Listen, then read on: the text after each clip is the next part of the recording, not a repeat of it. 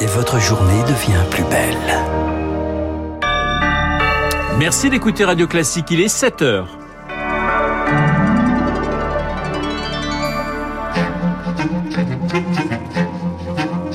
7h, 9h, la matinale de Radio Classique avec Renaud Blanc. Et voici les titres du journal. La Tunisie secouée par une crise politique. La communauté internationale appelle au calme et au respect de la démocratie. Les explications dès le début de cette édition.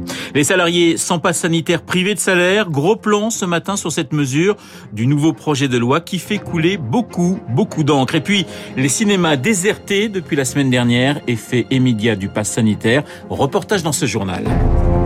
Radio classique.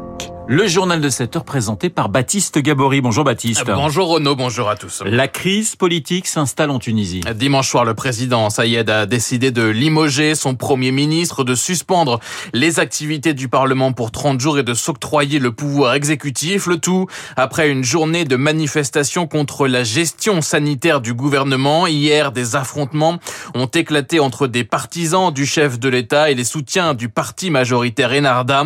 Une crise qui plonge la toute jeune démocratie tunisienne dans l'inconnu. François Villeman. Enthousiasme pour certains, coup d'État brutal pour l'opposition politique. Le président s'octroie ainsi le pouvoir exécutif. Il s'appuie sur l'article 80 de la Constitution, selon lequel il peut prendre les mesures nécessaires en cas de péril imminent. Un texte flou, selon Nerdra Sherif, politologue spécialiste de la Tunisie. Il ne définit pas spécifiquement quelles sont les conditions exceptionnelles ou la situation de ce qu'on appelle de péril imminent pour le pays. Il n'y a pas de définition claire de ce terme donc euh, qui est laissé un peu euh, au jugement des acteurs politiques pour donc prendre ces mesures. Et euh, deuxièmement, le type de mesure qui peut être prise durant cette période n'est pas spécifié. Une décision qui intervient en pleine crise économique et sociale aggravée par la situation sanitaire. Mais ces annonces sont surtout le résultat d'un blocage politique qui dure depuis les élections présidentielles de 2019, selon la chercheuse. On a eu des élections qui ont donné un Parlement extrêmement fragmenté, avec donc aucune majorité claire qui se dessinait au Parlement, avec beaucoup de nouveaux partis, beaucoup de nouvelles figures. Donc une grande difficulté à s'entendre, à former des coalitions. Et d'un autre côté, on a un président qui a été élu, qui est un indépendant, qui n'a pas de parti politique derrière lui et qui donc fait face à ce Parlement éclaté. En agissant ainsi, le président veut montrer qu'il écoute la colère du peuple et qu'il veut changer la donne. Il a un mois pour trouver une sortie de crise en s'entendant avec les différentes forces politiques. Euh, François Villeman, en France, le Quai d'Orsay appelle l'ensemble des forces politiques à éviter la violence. Les rassemblements de plus de trois personnes sont interdits depuis hier soir. Baptiste en France, le cap des 40 millions de primo-vaccinés franchis hier. Soit près de 60% de la population. Un peu plus de 33 millions de Français ont eux déjà reçu leurs deux injections. Euh, dans le même temps, le nombre de malades du Covid-19 hospitalisés est repassé hier au-dessus de la barre des 7000. 135 euh, nouveaux patients ont été admis en réanimation. C'est le nombre le plus élevé depuis début juin. En Haute-Corse, la préfecture prend de nouvelles mesures pour freiner le rebond épidémique. Les rassemblements de plus de 10 personnes sur les plages après 21h sont interdits dès aujourd'hui. Les bars et les restaurants devront fermer à minuit dans tout le département. Le projet de loi anti-Covid ne prévoit plus de motifs de licenciement sanitaire. Le gouvernement voulait initialement le licenciement pour les salariés sans passe sanitaire ou pour les soignants refusant la vaccination. Euh, ce ne sera pas le cas. La loi prévoit à la place une suspension du contrat de travail et du salaire. La CFDT euh, salue un texte nettement amélioré, mais de nombreux professionnels s'inquiètent d'un no land administratif, sans sécurité juridique pour les entreprises et sans sécurité financière pour les salariés. Émilie Vallès. En fait, le texte initial prévoyait un délai de deux mois avant un éventuel licenciement. Là, l'employeur pourra l'activer plus rapidement, mais avec un motif déjà prévu dans le droit commun pour perturbation de l'entreprise. Les absences répétées du salarié qui ne sera pas vacciné ou qui ne voudra pas montrer de passe sanitaire peuvent en effet constituer un trouble au fonctionnement de l'activité. Il pourra donc être licencié pour cette raison, mais pas sûr que les employeurs s'en saisissent car ce licenciement ne sera pas sécurisé, se désole François Asselin, le président de la Confédération des petites et moyennes entreprises. Ce sera au prud'homme de trancher en cas de litige. Il faut être sacrément accompagné en termes juridiques parce que vous savez qu'en droit social, eh bien, c'est complexe et malheureusement, tout cela risque de rester à l'appréciation du juge et là, c'est un petit peu la loterie. Ce sont des situations absolument pas confortables. Pour le salarié, contrat de travail suspendu, pas de salaire, donc insécurité économique et du côté employeur, difficile d'acter une solution parce que là, il est en risque juridique. Avant d'en arriver à la suspension du contrat ou à un éventuel licenciement, le salarié a quand même la possibilité de poser des congés ou d'être réaffectés à un autre poste loin du public.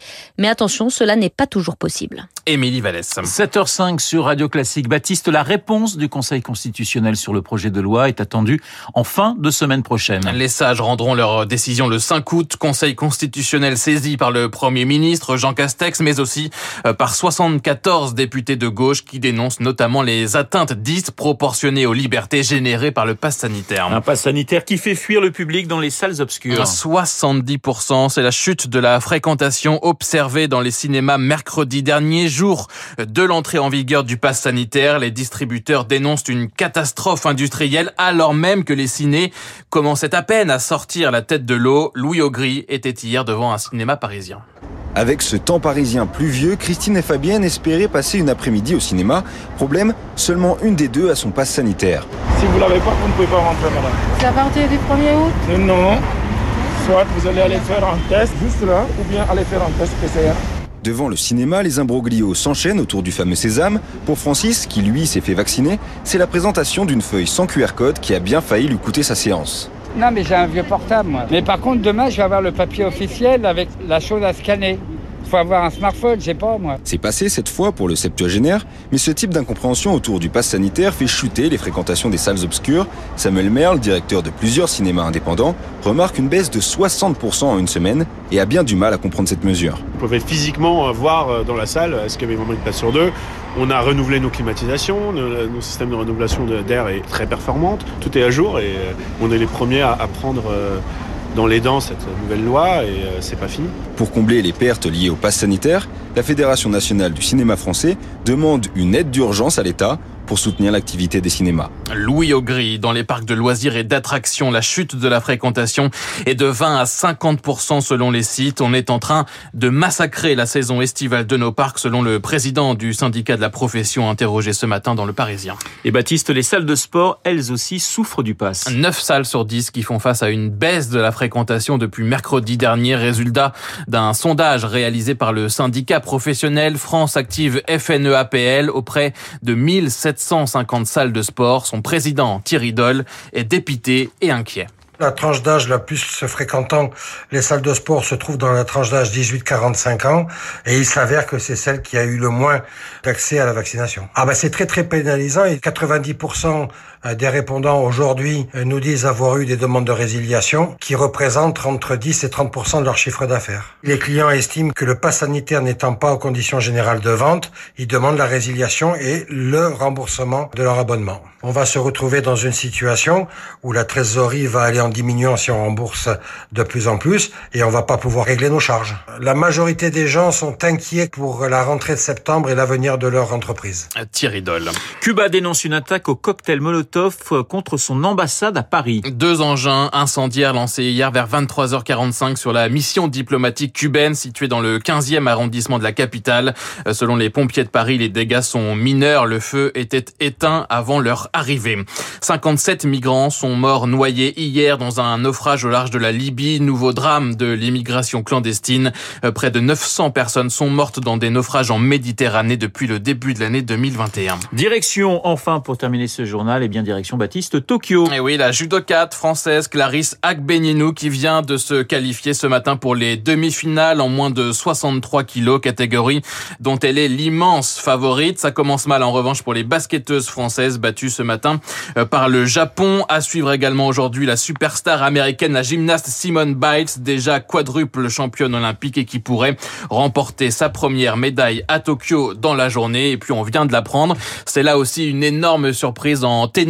La numéro 2 mondiale, la japonaise Naomi Osaka, super favorite de ce tournoi et olympique star dans de son tennis pays. et énorme star. Ouais. Eh bien, elle vient d'être éliminée dès les huitièmes de finale, battue euh, par la Tchèque Vondrouzova.